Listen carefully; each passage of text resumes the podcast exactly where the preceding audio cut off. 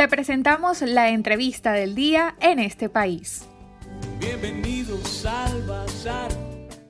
Esta tarde tenemos como invitado en la entrevista a Reimer Villamizar, lo puedes conseguir en Twitter como arroba ReimerTX, es director y miembro fundador de Amigos Transplantados de Venezuela. Con él hablaremos sobre la crítica situación por la que atraviesan los pacientes renales. Reimer, bienvenido a los micrófonos en este país y la Red Nacional de Radio Fe y Alegría.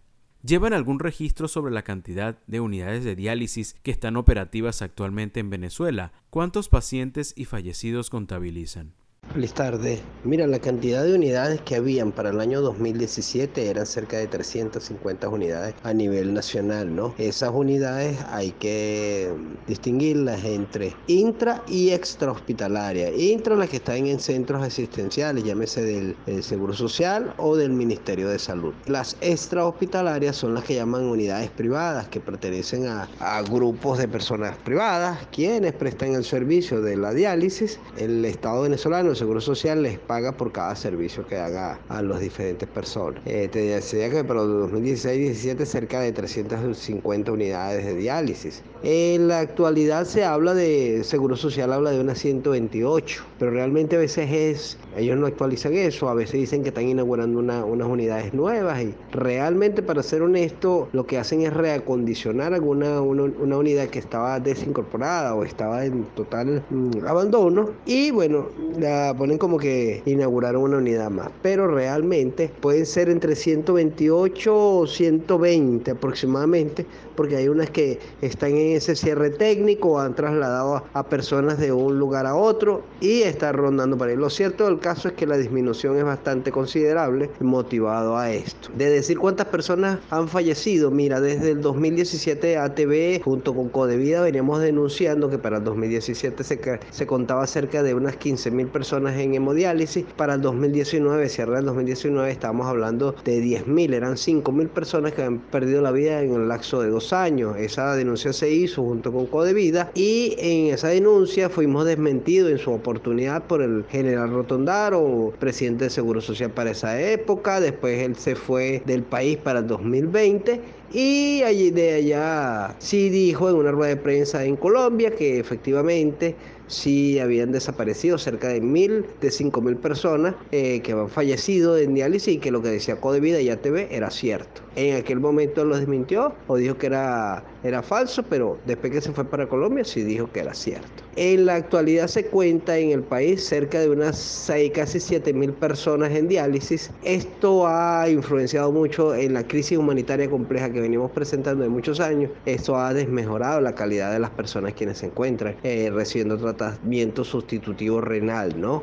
Porque ahora reciben menos horas, con lo de la pandemia entonces son menos las cantidades de personas que están recibiendo las diálisis de manera estándar, que son cuatro horas, tres veces a la semana, motivadas las diferentes restricciones, las personas que trabajan en las unidades de diálisis deben irse más temprano, lo cual acorta las diálisis, o si no, presentan problemas porque muchas personas no pueden eh, conseguir el combustible para poder trasladarse. Esto es un tema muy delicado, el traslado de las personas a la unidad de diálisis, todo ha hecho esto que mermen la cantidad de personas quienes se encuentran en diálisis. Cabe destacar que así como están falleciendo, también están apareciendo personas con, con estas insuficiencias renales crónicas terminales para accesar a una unidad de diálisis y es lamentable que las unidades de diálisis cada día son menos y tienen menos cupos, o sea que colapsan el sistema.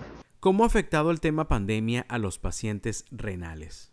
El tema de la, de la pandemia lo que hizo fue exacerbar, incrementar lo que venían padeciendo las personas con una insuficiencia renal crónica terminal y todas las personas con condiciones de salud crónica. Pues, ¿qué pasa? Como describí hace ratito, dije que sobre el combustible, sobre la electricidad, en estos momentos de pandemia, de tantas mm, medidas tomadas en función a lo que es el COVID, esto ha repercutido enormemente en estas personas que deben dializarse, o sea que deben salir a realizarse su tratamiento sustitutivo renal y de no hacerlo, ellos están corriendo eh, un riesgo, pero a su vez están corriendo un riesgo. Al salir a la calle, al exponerse para recibir su tratamiento, entonces ellos prefieren salir, realizarse sus medianamente sus diálisis, porque están en muchos casos recibiendo dos horas y media a tres horas, cuando el estándar es cuatro, o sea que todo esto viene repercutiendo en la salud de estas personas, todo es violatorio de cualquier eh, normativa, incluso el, se viola el derecho a la salud de la vida, no garantizarle eh, la salud a todas estas personas, este grupo de personas, cerca de eh, seis mil y tantas personas quienes se encuentran en este momento recibiendo tratamiento sustitutivo renal. la pandemia también ha influenciado en las personas quienes tienen un trasplante, ¿por qué? Porque estas personas también tienen que movilizarse a los centros de trasplante o a, los, a las diferentes farmacias de alto costo del país. Muchas de esas farmacias están en centros que son centinela, eso repercute.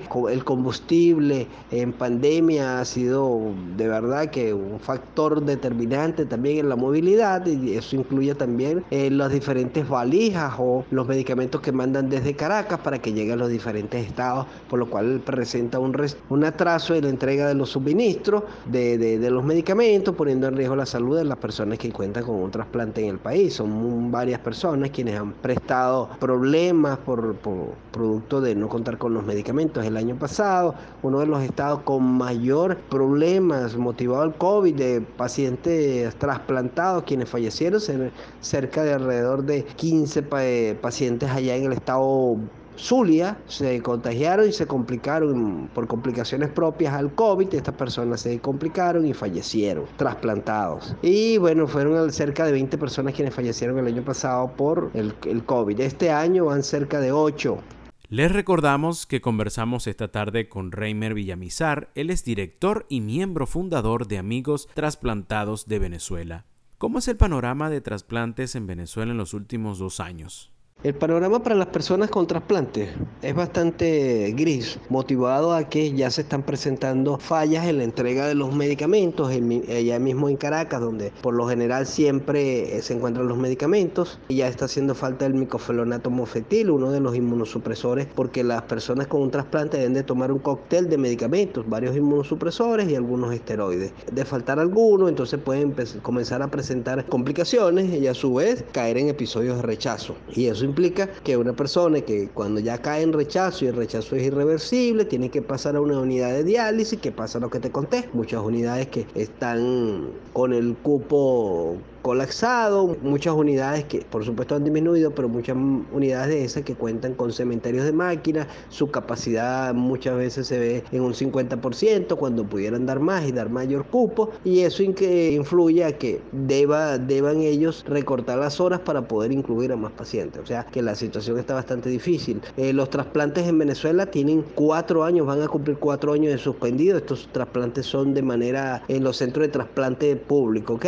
Desde que el Estado venezolano designó a Funda Bene como rector o ente garante de, que se realicen los trasplantes acá en Venezuela, eso se desmanteló lo que existía antes el sistema de procura de órganos y tejidos en el país. Entonces, esto ha sido una desgracia, así de sencillo, porque menos gente tiene la posibilidad de entrar al programa de trasplante y, se tranca porque no hay una lista, porque no hay trasplantes de manera pública. Uno que otro trasplante que se hacen de manera privada, pero son costos excesivamente altos y casi imposible para muchas de las personas quienes eh, se encuentran en diálisis y pudiesen tener la intención de un trasplante. Para finalizar, Reimer, ¿cuáles son las principales necesidades de los pacientes renales y qué respuesta dan las autoridades de salud? Principales necesidades de la, de la, comunidad o de las personas quienes tienen esta condición de salud, unidades de, de diálisis que no cuentan con con mantenimiento de las plantas de osmosis, o sea, deficiencia en su infraestructura, actualización de equipos, me llámese esto, máquinas que no estén obsoletas, que haya en, las diferentes unidades de diálisis una planta generadora de electricidad y, como siempre, el vital líquido, la necesidad en muchas unidades de diálisis del agua. Muchas de ellas no cuentan con agua, tienen que hacer eh, colectas para comprar cisternas o si eh, alguna alcaldía o gobernación manda alguna cisterna, deben también ellos llevar gasolina para poder colocársela a, tanto a, plantas generadoras de electricidad o a las, eh, las bombas que son de gasolina para poder eh, llegue, hacer que puedan bombear el agua a los diferentes tanques de las unidades. O sea que esto es una calamidad. Otra de las necesidades que pudieran tener es que se aperture de una vez por todas los trasplantes en el país. Al haber trasplantes de manera pública, eh, son más las personas que pueden salir de una unidad de diálisis dándole eh, la posibilidad a otro que requiera y que son bastantes.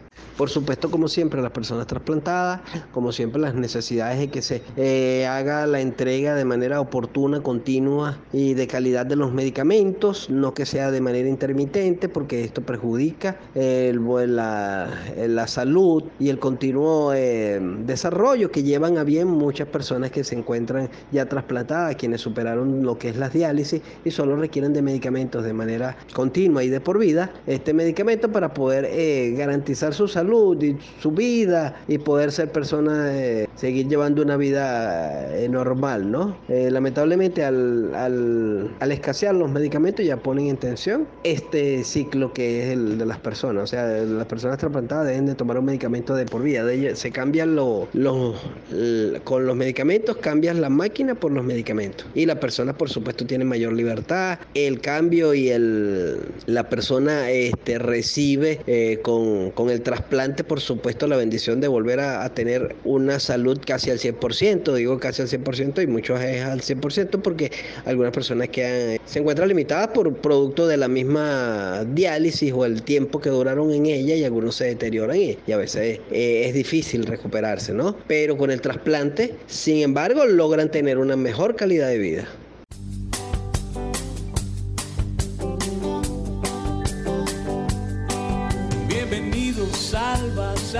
Le agradecemos a Reimer Villamizar, el exdirector y miembro fundador de Amigos Trasplantados de Venezuela, por su participación esta tarde en nuestra entrevista. Nos habló sobre la crítica situación por la que atraviesan los pacientes renales en nuestro país. Para conocer más del programa en este país, visita nuestras cuentas en redes sociales, en Twitter e Instagram como arroba en este país radio, en Facebook en este país programa radiofónico y en la página web en estepaís.info.